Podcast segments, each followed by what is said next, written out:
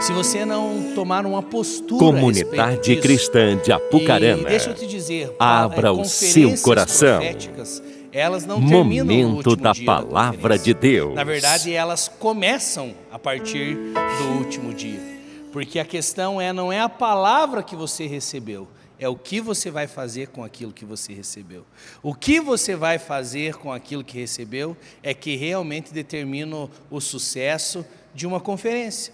Porque se nós passarmos aqui três dias, arrepiar, cair, fingir de morto, rolar, gritar, fazer tudo isso, e não mudar a minha segunda-feira, não adiantou de nada. Vocês entendem? Então eu tenho que, eu conheço muitas pessoas que ele tem nas prateleiras muitas promessas. Mas se você começar a perguntar, tá, quais dessas promessas se tornaram realidade na sua vida? Às vezes não consegue, né? Não consegue explicar, não consegue falar. Então eu entendo que sempre depois de um momento profético existe a próxima etapa. Existe o que eu faço com aquilo que eu recebi. Se ontem eu removi ídolos, o que eu faço a partir de agora? Se ontem eu recebi uma palavra de restauração para minha família, o que eu faço a partir de agora? E dentro desse ensinamento, eu quero te é, trazer uma palavra, e essa palavra está lá no livro de Gênesis, mas a questão, o título dessa mensagem é: E quando a pomba não volta? Quando a pomba não volta. Então, queridos, lá na nossa igreja, eu conversei até com o pastor Cleves ontem, a gente estava almoçando, e aí conversando com ele, que lá na nossa igreja nós estamos com um problema sério com pomba. E não é o Espírito Santo não que está descendo, é pomba mesmo, né? E, e, e se fosse antigamente, quem é aí fiscal, essas coisas, me perdoe, não estou incentivando nada. Estou falando só de como é que era lá na década de 80. Um problema com pomba você resolvia com um menino com um estilingue na mão, uma cetra. Agora hoje, queridos, a nossa igreja tem pomba. E os irmãos, quando eles estão chegando na igreja, eles já são batizados em alguns momentos. Chegando para o culto. E hoje a gente não pode fazer nada. Porque antes você montava uma arapuca, você soltava um menino para se divertir. Não era assim antigamente que resolvia com pomba? Mas hoje não pode, hoje é crime, o negócio é complicado. Colocamos já cerca elétrica na, ao redor da igreja, no, na parte de cima, toda, e, a, e não resolve. E aí você tem problema com calha, você tem problema com sujeira, e, e as pombas não saem. Eu falei, acho que os irmãos oraram muito, pudesse como pomba, e aí manifestou o negócio lá. E até semana passada, estava viajando, me ligava, pastor, precisamos resolver aqui, porque choveu, entrou água em tudo de novo. Você vai ver o que, que é? Sujeira, por causa do quê? Das pombas. Mas nós vamos resolver. E, e, e é tão interessante, queridos, porque a verdade é que nós não temos o que fazer. Mas o que, que eu queria? Eu queria muito que aquelas pombas não voltassem. Mas no nosso caso, é por causa de uma questão de de limpeza né, da igreja. Chega a dar dó das irmãs né, que são contratadas lá para limpeza. Imagine toda, né, todo dia tem que estar tá limpando, porque não vence. Né? Eu queria que no nosso caso acontecesse que as pombas não voltassem, mas elas estão lá é, elas vão, mas voltam, né? Mas já estamos orando já para não ter pomba. Imagina chegar na igreja lá, o povo, alguns oram para pomba descer, nós já estamos orando, viu, que não venha como pomba, vem como fogo, como água, vem como pomba não dá mais. Sabe, queridos, tem um momento muito específico da Bíblia que fala sobre pomba. E eu quero que você abra comigo então em Gênesis.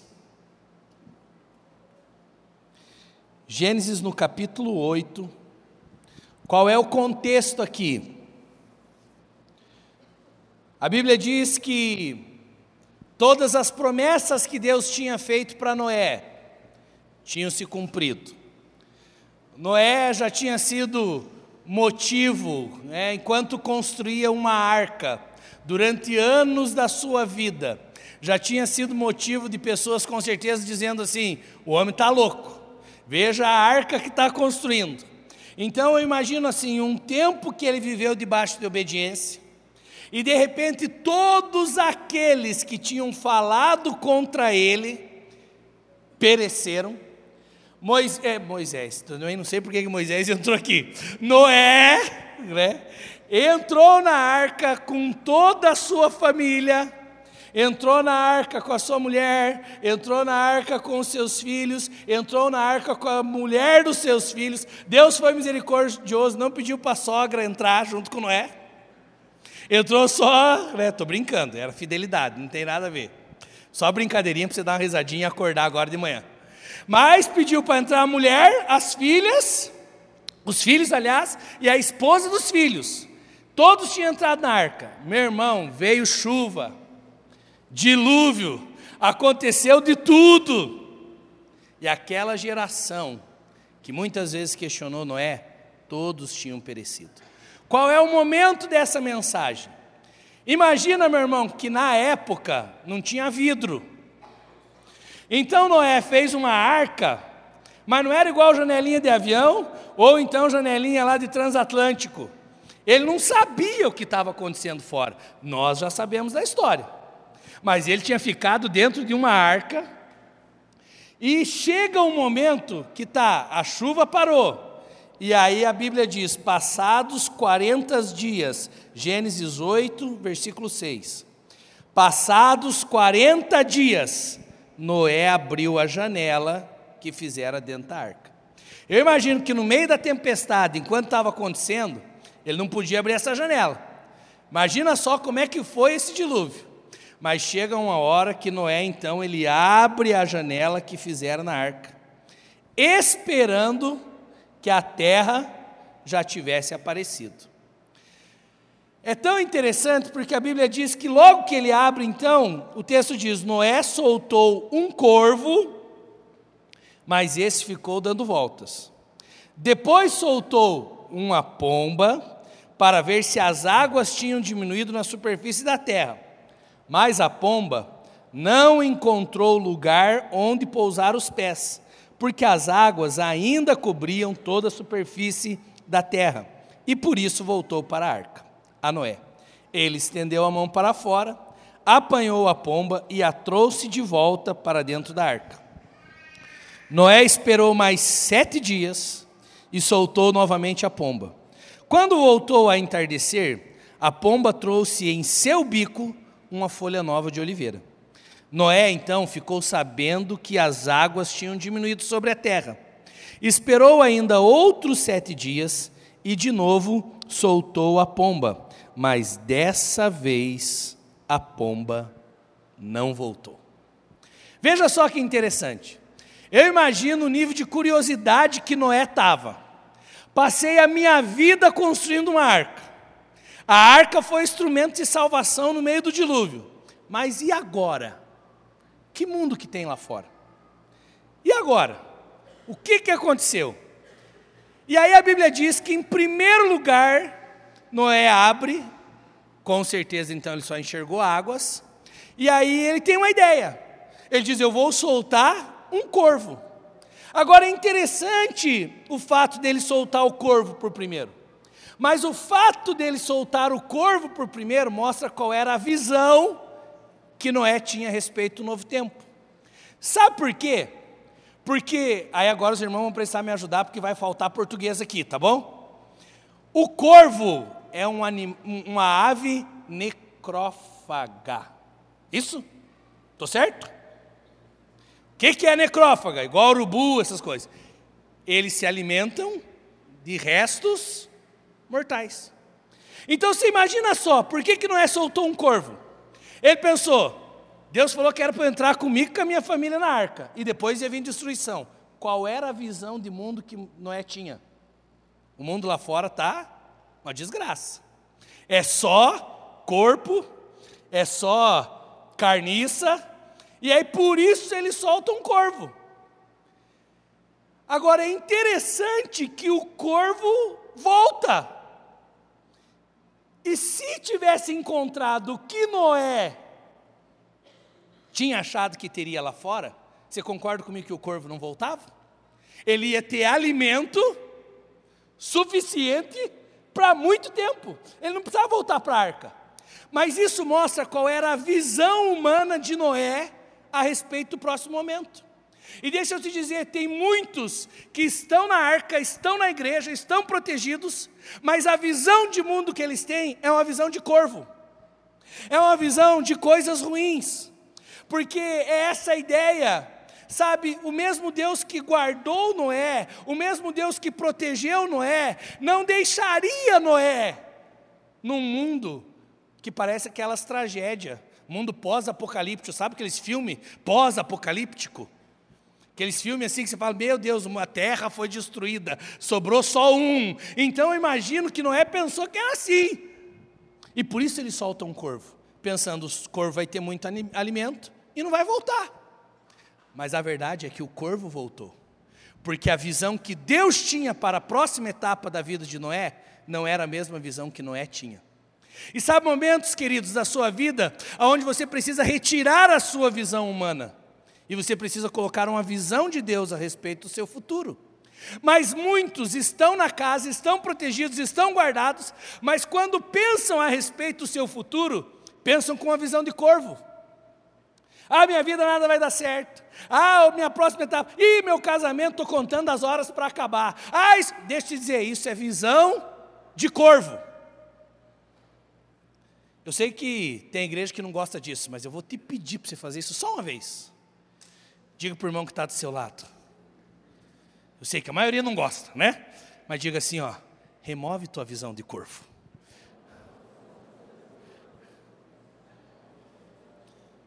Remove, remove. Qual é a visão do mundo que nós temos?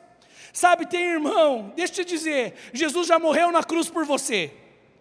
Jesus já te amou e amou até o fim. Por que, que você continua com essa visão de corvo? Que tua vida nada vai dar certo? Que você é o mais sofredor de todos os homens? É nada. Jesus já morreu por você. Deus amou o mundo de tal maneira e amou você de tal maneira que deu o filho dele para morrer por você, meu querido. Para de ter uma visão humana.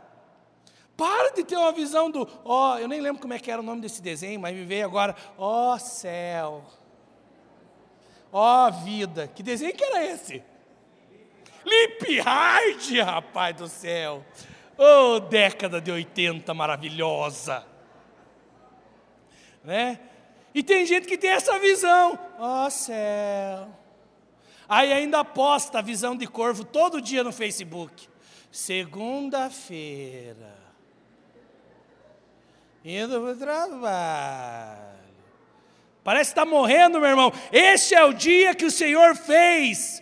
Vamos nos alegrar, vamos regozijar nele, se alegrar na segunda, se alegrar na terça, na quarta, na quinta, na sexta, no sábado e no domingo, meu irmão. Agora tem gente que vive com visão de corvo o tempo inteiro. É ruim, é difícil. E tem irmão que isso é até bíblico. Você pergunta: Ô oh, meu irmão, a paz do Senhor, como é que está? uma luta. Não é assim? Oh, meu Deus, a luta, luta. Não faz a obra porque medo de retaliação. Parece que o diabo é mais forte. Tudo isso sabe o que é? Visão humana, visão de corvo. Não consegue enxergar o que Deus tem, não consegue enxergar um futuro não consegue enxergar uma próxima etapa na vida. O livro de Provérbios diz: haverá um bom futuro, e a sua esperança não será malograda. Haverá bom futuro, Deus já está dizendo, meu irmão. Sabe, você é privilegiado de conhecer esse Deus.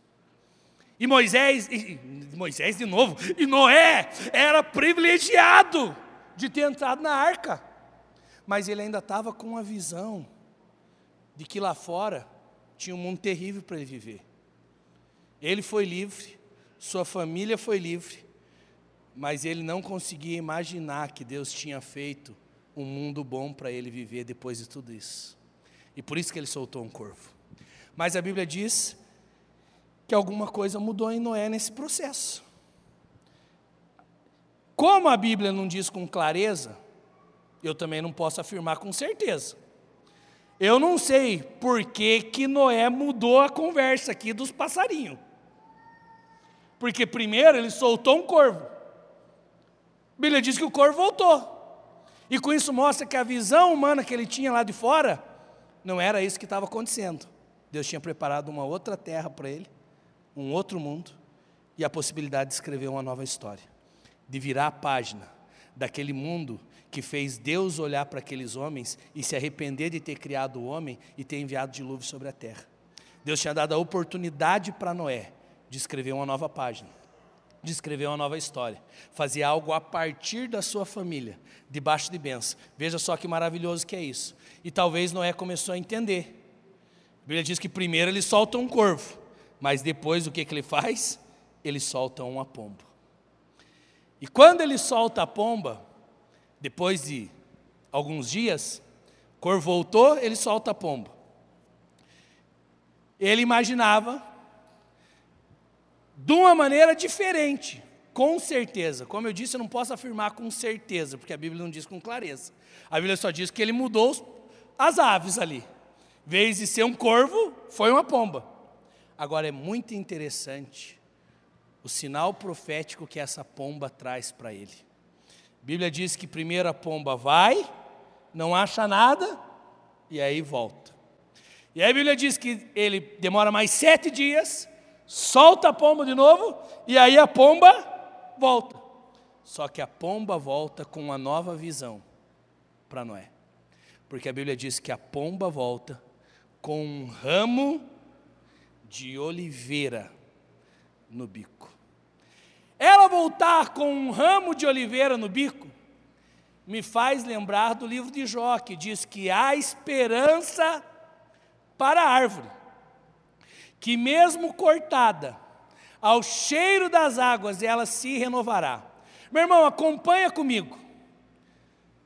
Dias e dias de dilúvio, dias e dias de enxurrada, dias e dias de corpos passando. Imagina a tragédia que foi.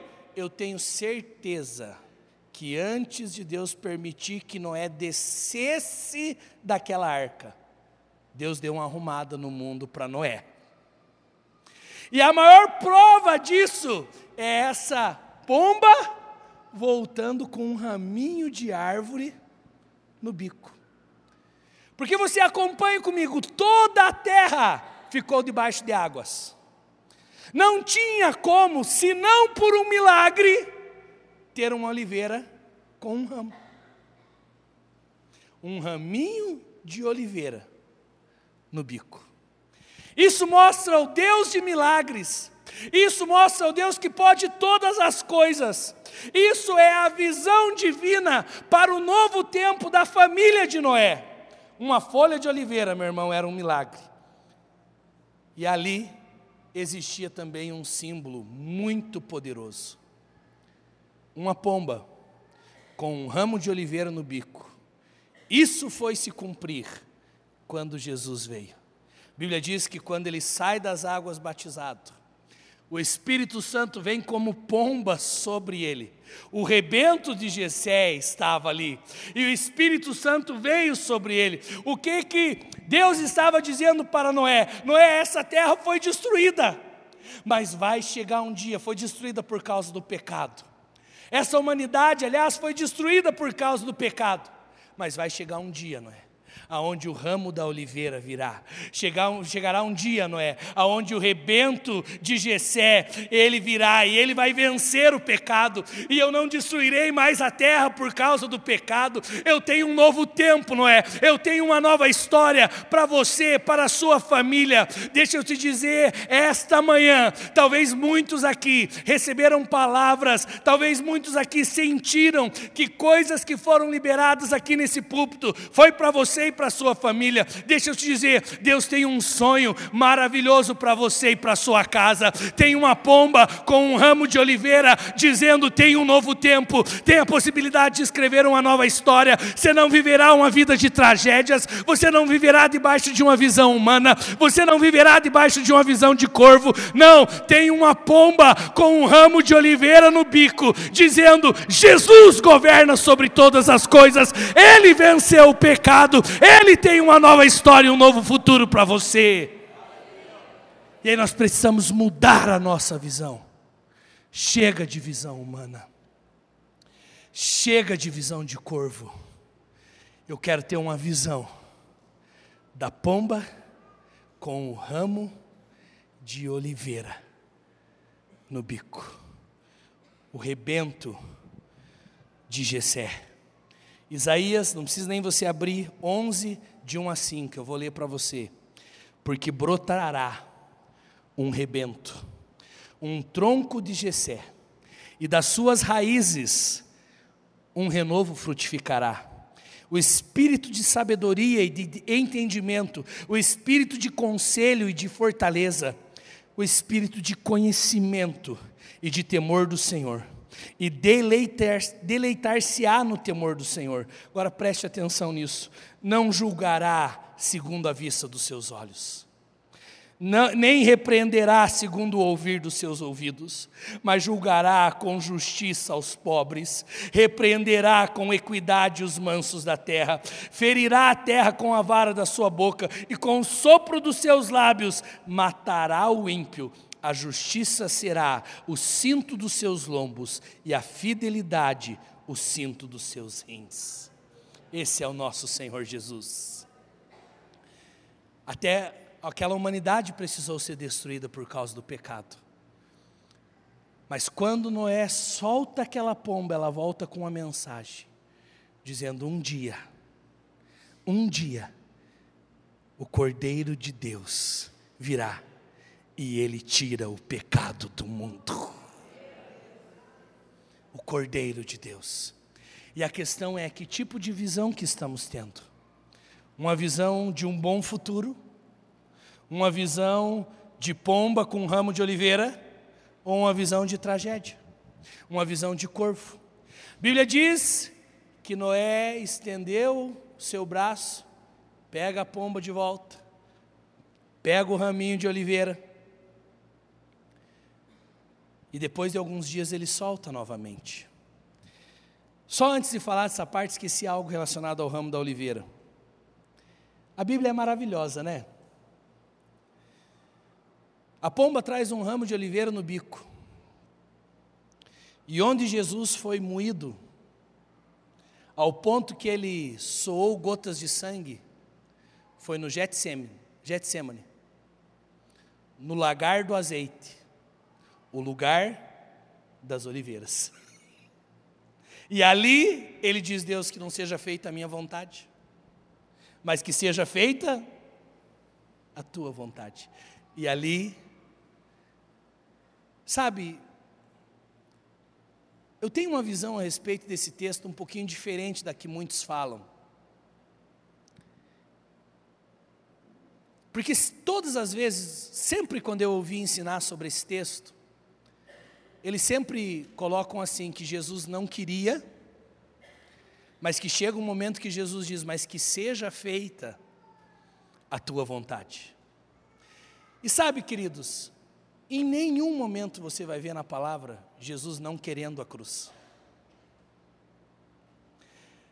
Aliás, o que você vê é ele dizendo assim: ninguém tira a vida de mim. Eu, voluntariamente, dou, em resgate de muitos. Mas ele veio para nos redimir. Ele veio para se colocar no nosso lugar. Quando ele está dizendo que seja feita a tua vontade, ele estava redimindo a nossa vontade humana, que não quer cumprir propósito. Do mesmo jeito que quando foi colocada uma coroa de espinhos na, na, na cabeça dele, ele estava levando a maldição da terra. Não era algo dele.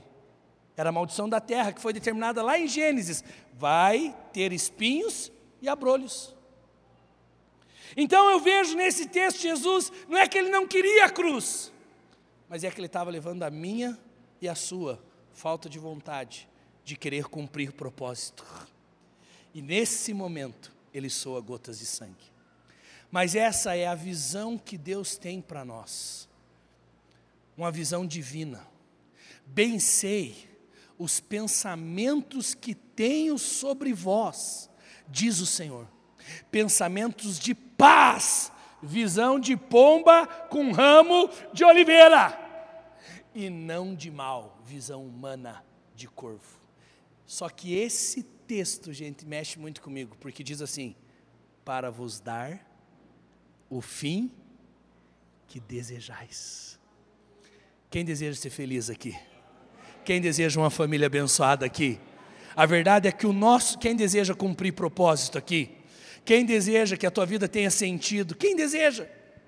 A verdade é que os nossos desejos, nós sabemos muito bem, a gente não sabe qual é o caminho. E aí Jesus diz: no caminho, o plano quem faz sou eu. E é certeza. Ele é esse GPS que nos leva para acertarmos o propósito.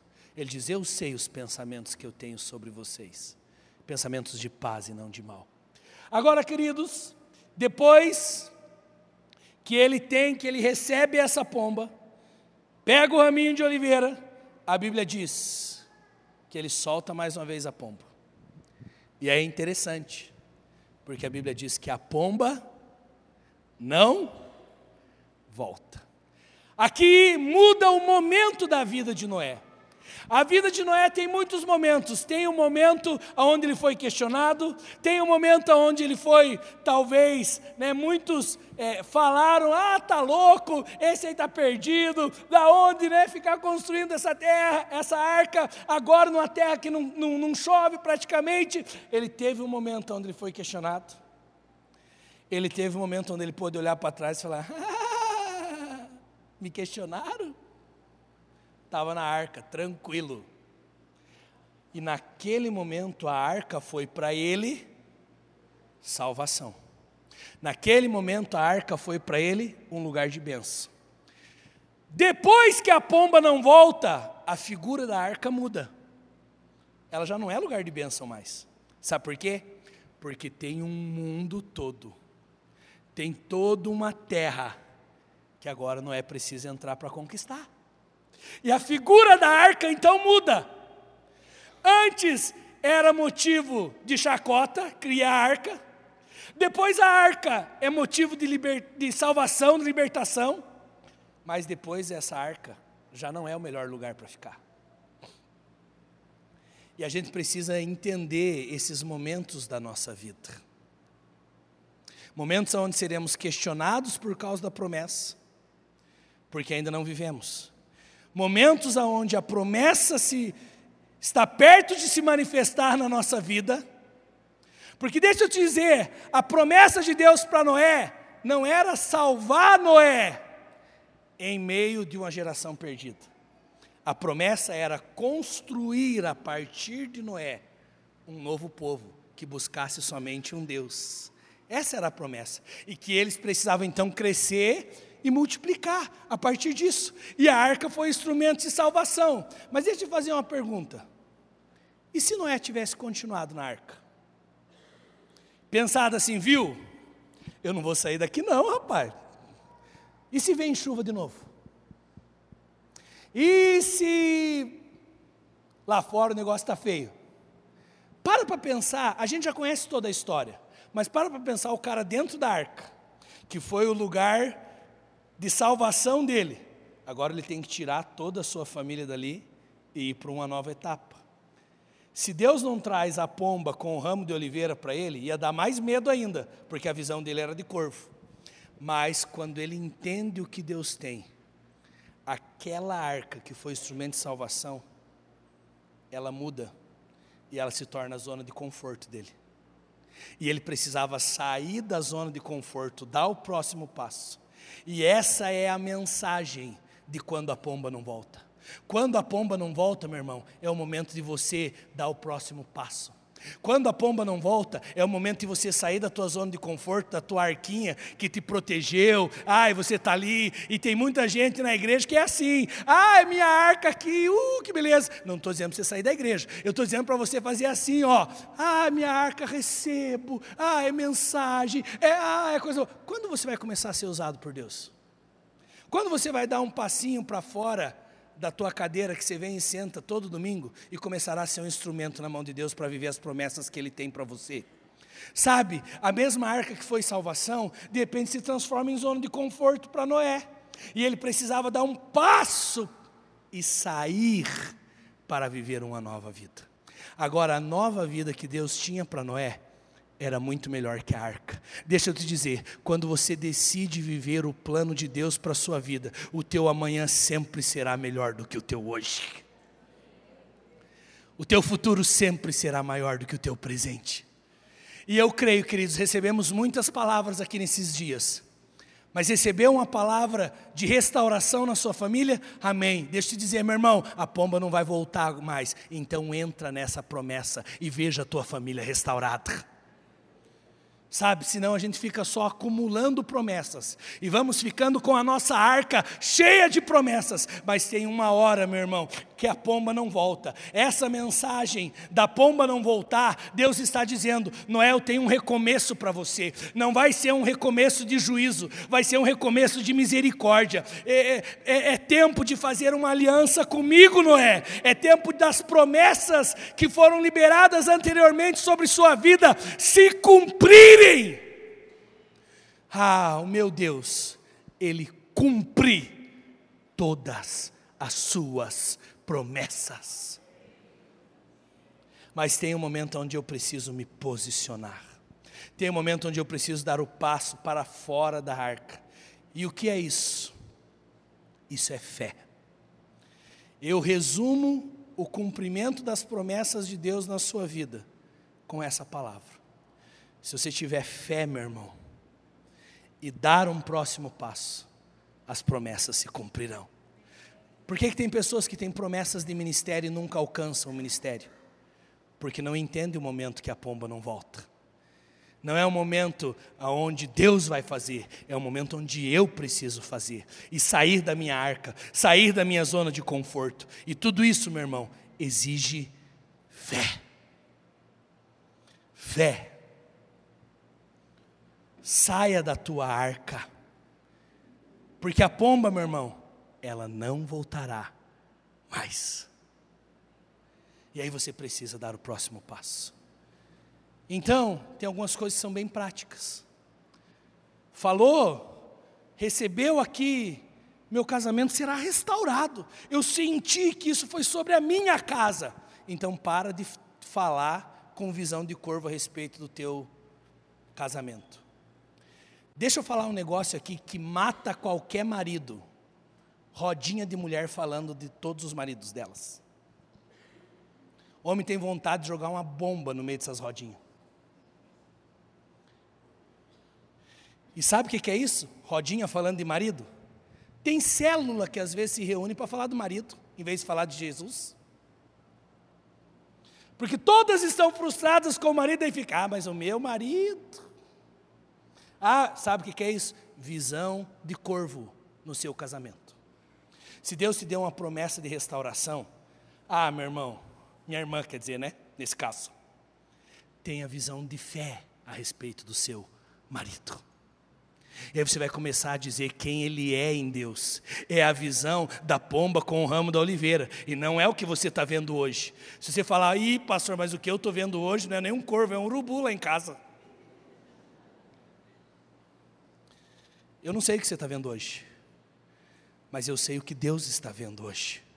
E se você começar a se posicionar, se você começar, sabe, eu fui ministrar num congresso de casais e eu ouvi um testemunho que marcou muito minha vida. De um rapaz muçulmano, ele nasceu no Líbano e era muçulmano. Nunca tinha ouvido falar do Evangelho. E a sua esposa se converteu, vieram para o Brasil, abriram loja, toda aquela história de árabe. Abriram loja, vieram, e ela se converteu. Só que ela convertida com o marido muçulmano. E se ela falasse isso para o marido, a cultura é algo tão terrível lá que era capaz dele matar a mulher, por ela ter saído do caminho do, do islamismo. Mas ela começou a olhar para aquele marido, não com uma visão de corvo, não com medo. Ela começou a olhar para aquele marido dizendo: do mesmo jeito que esse Jesus me alcançou, ele pode alcançar meu marido. Então, quando ele saía de casa, ela ia, pegava o óleo, ungia o travesseiro dele. Falava, Deus fala com ele em sonhos. Eu não posso falar, mas o Senhor pode falar. E ela, todas as vezes, durante anos, repetiu isso. E ela orava. Sabe o que é isso, meu irmão? É uma visão de pomba com um ramo de oliveira no bico. Sabe o que aconteceu? Um dia, e não foi em sonho, o próprio Jesus apareceu para o marido dela. Do mesmo jeito que apareceu para Paulo, apareceu para o marido dela. E naquele dia ele se converteu ao Senhor. E eu estava pregando num congresso de casais e ele veio me contar o testemunho. Ele disse: Eclis, eu vi Jesus. Ele em nenhum momento falou o nome dele para mim, mas eu sabia que era ele, sem ter ouvido falar dele. E naquele dia eu entreguei minha vida para Jesus, sem ele dizer qual era o nome dele para mim, mas ele apareceu para mim. Queridos, isso é a visão do futuro que Deus tem para você. Nem que Jesus precise aparecer, meu irmão, para mudar as coisas lá, mas Ele é o Cordeiro de Deus que tira o pecado do mundo. Eu tenho ouvido testemunhos de Jesus aparecendo para vilas inteiras. Tem existido um avivamento no Egito, porque o Senhor Jesus está aparecendo. Queridos, nós estamos vivendo os últimos dias. Sabe, não tem mais tempo. Chegou a hora, a pomba não vai voltar mais. Entra na sua promessa, dá o próximo passo, meu irmão, porque quando você dá o próximo passo, Deus tem ainda algo maior para você. Talvez a ideia de Noé era somente ser liberto, aliás, ser salvo e não morrer no dilúvio. Mas Deus não tinha só isso. E aí a Bíblia diz que chega um momento onde Noé tem fé e ele sai da arca. E quando ele sai da arca, a Bíblia diz que Noé vai lá e levanta um altar ao Senhor. Eu sempre brinco, porque sabe aquele negócio que eu falei de pergunta de criança? Às vezes, como eu falei, eu leio a Bíblia como criança. Pare para pensar. Todo mundo que falou mal de Noé, já era, morreu. Agora, Noé, se tivesse cartório de registro de imóveis na época, Noé podia chegar no cartório e falar assim: viu? Toda a terra é minha. Imagina quanto que ia dar de TBI, de PTU. Mas Deus fez algo com Noé que entregou toda a terra na mão dele. E aí, quando ele sai, e ele vê que a vida não era uma tragédia. Ele vê que a terra era linda. O que que Noé faz? Ele diz que ele vai e levanta um altar de gratidão ao Senhor. Agora guarda isso, meu irmão, guarda isso que é a parte boa, nós já estamos terminando. Você já vai pegar o frango na padaria e comer. A Bíblia diz que quando ele levanta o altar, faz o sacrifício. O sacrifício sobe diante do Senhor. Quando o Senhor sente, sente o cheiro, Deus gosta de churrasco, meu irmão. Quando Deus sente o cheiro, Deus olha para Noé, por causa do cheiro, do aroma suave da oferta de Noé. E só aqui dava uma outra mensagem, mas é para outra conferência, pastor. Deus diz assim: Eu não vou destruir a terra mais com água. Deus não tinha feito essa promessa antes de Noé sair da arca. Deus só fez depois que ele saiu. Por quê? Porque quando eu saio e conquisto a minha, a, a minha promessa, já tem uma próxima para mim. Porque Deus é um Deus e nós vamos de fé em fé, de glória em glória. Nós vamos avançando, nós vamos crescendo no conhecimento que nós temos dele, nós vamos avançando na revelação. E quando subiu, Deus falou: eu não vou destruir mais. E como prova disso não é que eu não vou destruir mais, eu vou colocar o meu arco nos céus. E o arco nos céus é a prova de que eu aceitei a tua oferta.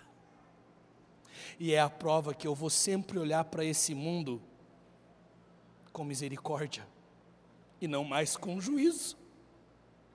A terra não será destruída por água. Aí, meu irmão, você vai lá para Ezequiel, quando ele está tendo a visão dos seres viventes, ele fala como que é o trono. Ele diz: E lá está sentado no trono um que é semelhante à esmeralda, e ao redor dele tem um arco. O arco da aliança não foi somente colocado nos céus, o arco da aliança foi colocado em volta do trono também. Sabe o que isso significa? Que todas as vezes que Deus olha para a terra, Ele passa pela aliança do arco. Ele olha primeiro para o arco e depois para a humanidade. Ele olha primeiro para a misericórdia, depois para a humanidade, por causa da decisão de Noé de quando a pomba não voltou. E aí você vai ver, meu irmão, no livro de Apocalipse, abra comigo, esse é bom, vamos abrir. Apocalipse 4. Estou terminando, estou terminando, aleluia. Mas essa é uma parte tão boa, querido. João está tendo a visão do trono. E aí ele diz: aquele que estava sentado, Apocalipse 4, versículo 3. Aquele que estava sentado era semelhante a jaspe e sardônio, e um arco-íris parecendo uma esmeralda circundava o trono. Circundava o trono. Abra comigo em Gênesis. Gênesis no capítulo 9.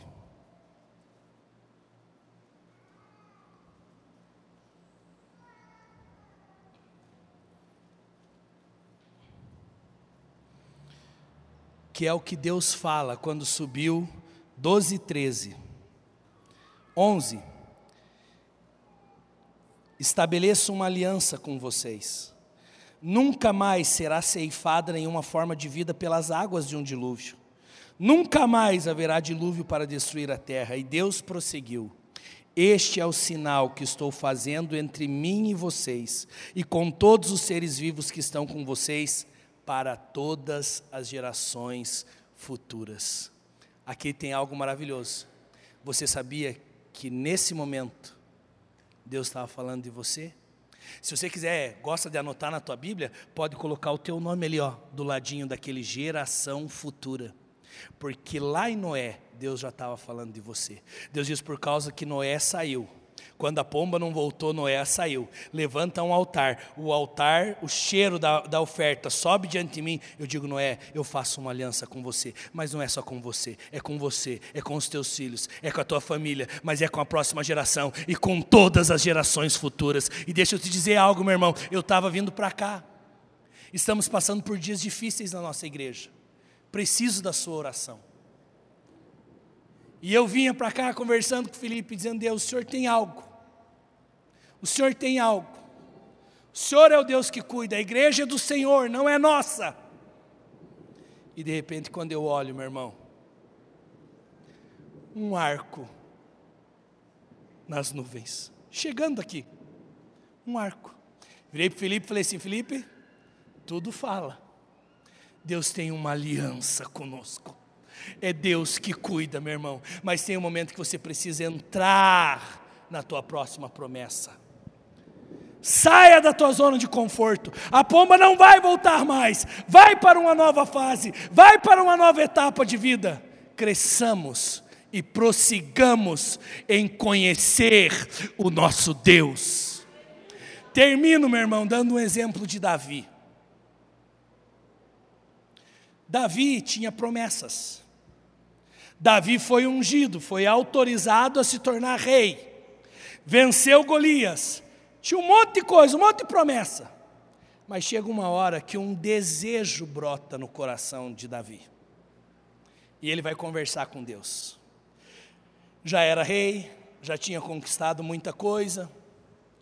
E aí ele chega para Deus e diz assim: Deus, eu moro num palácio. O Senhor habita em tenda. Eu quero fazer uma casa para você, Deus. Sabe o que, que Deus responde para Davi? Deus responde para Davi assim: Davi, eu não te pedi isso. Pode ver lá. Ele diz: Eu não te pedi isso. Mas já que esse desejo brotou no teu coração, aí deixa eu te dizer algo, meu irmão. Grave essa frase: nós nunca venceremos a Deus no dar. Tudo que você dá para Deus, você nunca vence Ele. Você pode ser o cara mais fominha em dar, mesmo assim você não vai vencer Deus.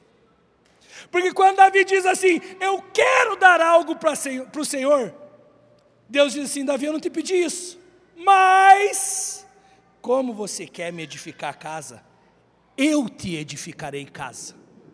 E é depois dessa conversa que o reino de Davi se torna uma dinastia.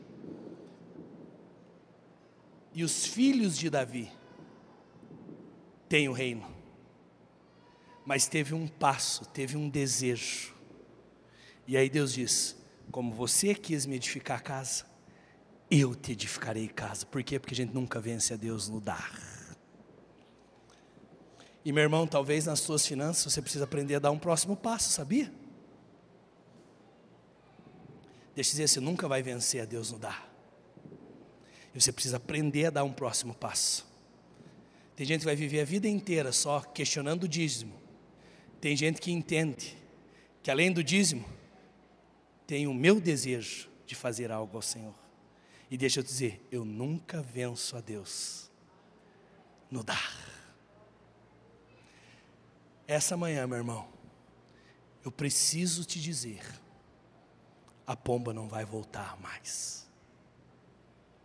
Chegou o momento de você conquistar a sua promessa. Chegou o momento de você avançar para as coisas novas. Se coloque em pé nessa hora.